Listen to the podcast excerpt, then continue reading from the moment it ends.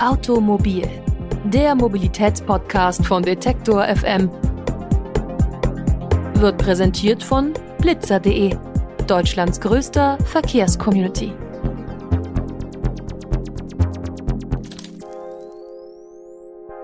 Und damit herzlich willkommen zur letzten Ausgabe von Automobil im Jahre 2021. Mein Name ist Lars Feyen. Ich freue mich, dass ihr mit dabei seid. Diese Folge ist die Fortsetzung der vergangenen Woche, wo wir uns ja schon ein bisschen mit der Geschichte der Raketentechnik beschäftigt haben. Wir sind damals vom alten China mit den Mongolen bis nach Europa gereist und haben uns dort dann auch bis zum 19. Jahrhundert aufgehalten. Dann geriet die Rakete als Technologie ins Vergessen, ein wenig zumindest und sie erlebte ein Revival. Gar nicht so viel später, wie sich dann herausstellte, nach dem Ersten Weltkrieg.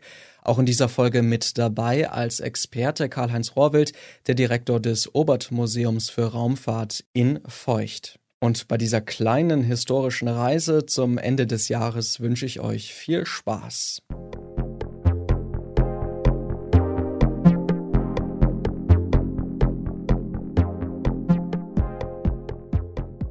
Die Versailler Verträge waren ein einschneidendes Ereignis in den Jahren nach dem Ersten Weltkrieg. Sie haben nicht nur die berüchtigten Reparationszahlungen des Deutschen Reichs etabliert, sondern auch dafür gesorgt, dass Deutschlands Armee auf einen Rumpf reduziert wurde. Forschung im militärischen Bereich war ebenfalls beschränkt, doch was damals keiner der Verfasser bedacht hatte, die Raketentechnik. Die war ab Mitte des 19. Jahrhunderts ein wenig in Vergessenheit geraten, so fand die Raketentechnik dann auch keine Erwähnung im Versailler Vertrag. Ein Forschungsverbot bestand somit nicht. Zu Beginn der 1920er Jahre trat dann ein junger Forscher aus Siebenbürgen, der deutschsprachigen Region im heutigen Rumänien, auf den Plan. Er war schon als Kind als begeisterter Leser der Jules Verne-Romane von der Vorstellung der Raumfahrt fasziniert. Dieser junge Forscher war Hermann Obert. Auch als Erwachsener trieb ihn das Thema der Rakete um, wie Karl-Heinz Rohrwild vom Obert-Museum in Feucht erklärt. Und dieser Junge hat eben dann über die Jahre äh, hier rein theoretisch sich extrem viele Fragen gestellt, hat die für sich beantwortet, hat die dann auch äh, mit dem Umweg äh, des Ersten Weltkrieges, in dem er auch Soldat war, äh, wo er sich dann auch die Gedanken machte, äh, ob man nicht mit einer Rakete die Menschen letztendlich zum Frieden zwingen könnte. Äh, dann nach dem Krieg äh, hier auch nicht mehr äh, Medizin studiert, wie das der Vater wollte, sondern er hat sich dann beschäftigt mit der Fragestellung, wie kann ich solche Raketenraumschiffe bauen und was gehört da alles dazu. Und das hat er letztendlich in einem Buch niedergelegt, das sich, das sich heißt, die Rakete zu den Planetenräumen. Also nichts weiter als eine Rakete, die durch das Sonnensystem reist. Und diesem Buch hat er vier Thesen vorangestellt und diese vier Thesen, also keine Hypothesen, sondern nur normale Thesen, ähm, die wollte er letztendlich erfüllen. Und das war Sinn und Zweck dieses Buches. Und das sollte als eine Doktorarbeit dienen. Die hat er entsprechend auch versucht einzureichen. Ja, hat er aber nicht formgemäß gemacht, äh, weil kein Professor sich fand, der damit wirklich was anfangen konnte, äh, muss man auch letztendlich äh, der deutschen Wissenschaft zugute halten. Das Fach Raumfahrttechnik oder Raketentechnik, das gab es nicht. Was es jedoch gab, war eine Reihe anderer Forschender, die sich mit der Raketentechnik in anderen Ländern beschäftigten. Auch der Russe Konstantin Tsiolkovsky und Robert Goddard in den USA wollten beweisen, wie man mit der Rakete den Weltraum erforschen konnte. Zunächst fiel das Echo für Hermann Obert allerdings gering aus, vor allem auch, weil die Wissenschaft mit der Raketentechnik und der Raumfahrt wenig anfangen konnte. Doch auch in anderen Bereichen zeigte die Rakete Potenzial. Noch einmal Museumsdirektor Karl-Heinz Rohrwild. So eine Rakete könnte doch sehr interessant sein als Stadthilfsrakete für schwere Flugzeuge. Denn die normalen Motoren, die waren noch nicht so stark. Und so hat äh, äh, das im Grunde bei den Luftfahrern also schon ein entsprechendes Echo gefunden. Aber da ging es hauptsächlich darum, Stadthilfsraketen oder Höhenrekorde. Ja, Raumfahrt spielte letztendlich dort nicht äh, die wirkliche Rolle.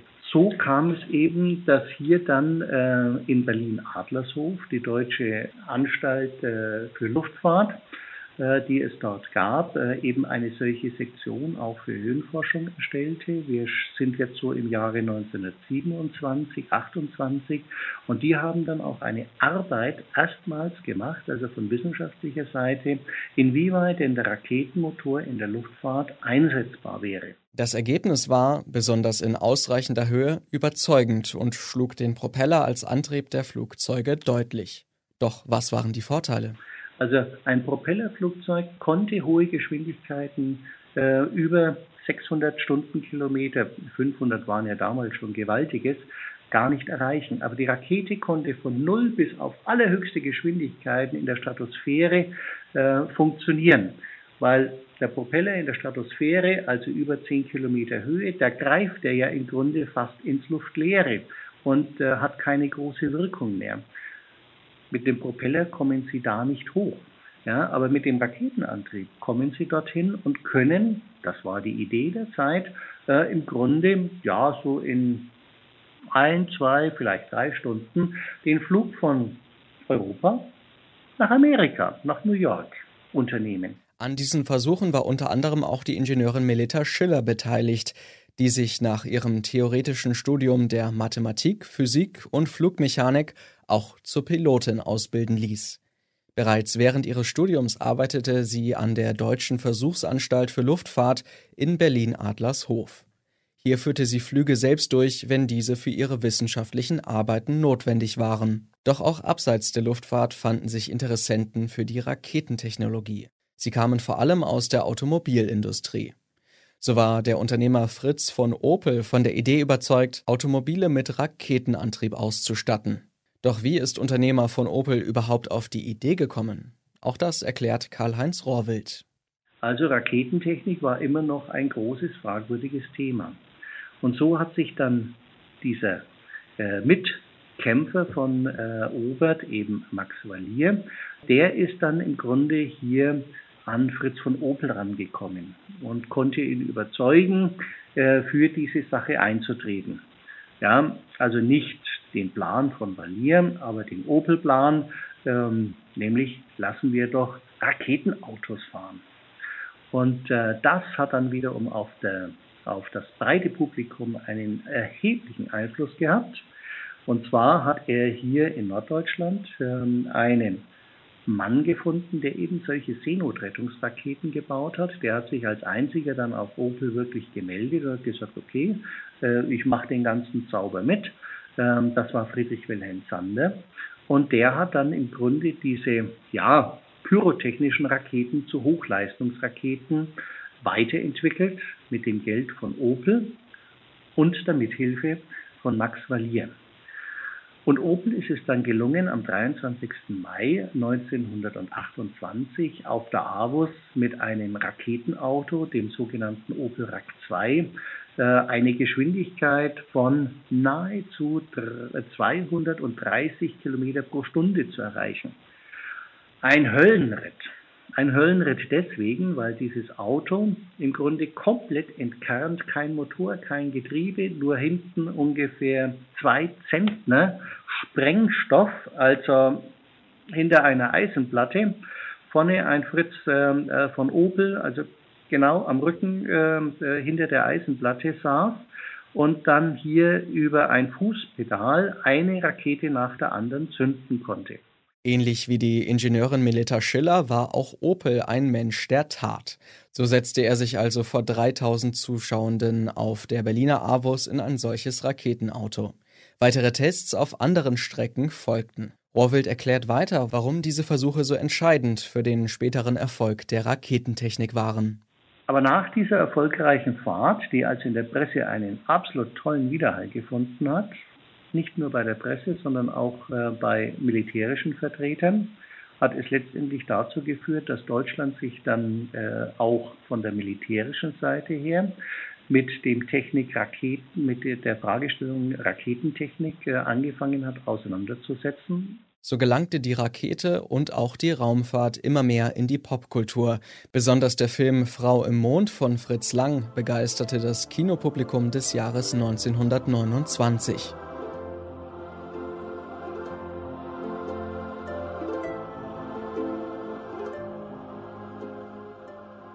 Doch, wie bereits angesprochen, war die wiederentdeckte Rakete auch spannend fürs Militär. Den Lücken im Versailler Vertrag sei Dank. Die Versuche, die noch während der Weimarer Zeit begonnen hatten, gipfelten vor allem auch unter der Leitung von Wernher von Braun in der Entwicklung der V2-Rakete während des Zweiten Weltkriegs. Doch die ursprüngliche Idee von Hermann Obert, mit der Rakete das Universum zu erkunden, blieb keine Wunschvorstellung, sondern sollte sich dann mit der bemannten Raumfahrt wenige Jahrzehnte später verwirklichen.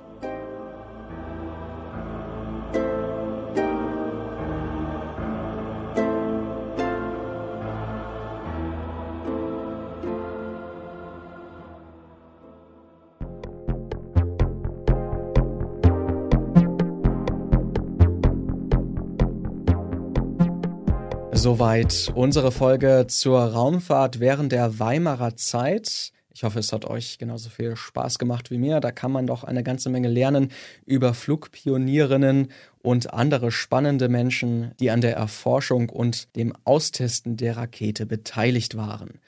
Mit Raumfahrt werden wir uns bestimmt auch nochmal beschäftigen, irgendwann in der Zukunft hier bei Automobil. Beim nächsten Mal werden wir dann aber wieder ein bisschen bodenständiger und beginnen das neue Jahr mit einem Blick auf die Mobilitätstrends 2022. Jetzt wünsche ich euch erst einmal frohe Festtage, entspannt schön und hoffentlich seid ihr dann auch beim nächsten Mal wieder mit dabei hier bei Automobil. Mein Name ist Lars Feyen, schön, dass ihr mit dabei wart, macht's gut und wohl an. Ihr wollt noch mehr von Detektor FM hören und nutzt Alexa? Dort könnt ihr unsere Podcasts und Streams ganz bequem per Sprache steuern. Installiert dafür einfach unseren Skill in eurem Amazon-Account oder in der Alexa-App und sagt zum Beispiel Alexa, öffne Detektor FM oder öffne Detektor FM und spiele den Musikstream. Mehr Informationen findet ihr bei Amazon oder auf detektor.fm slash Empfang. Wir hören uns. Automobil, der Mobilitätspodcast von Detektor FM, wird präsentiert von blitzer.de, Deutschlands größter Verkehrscommunity.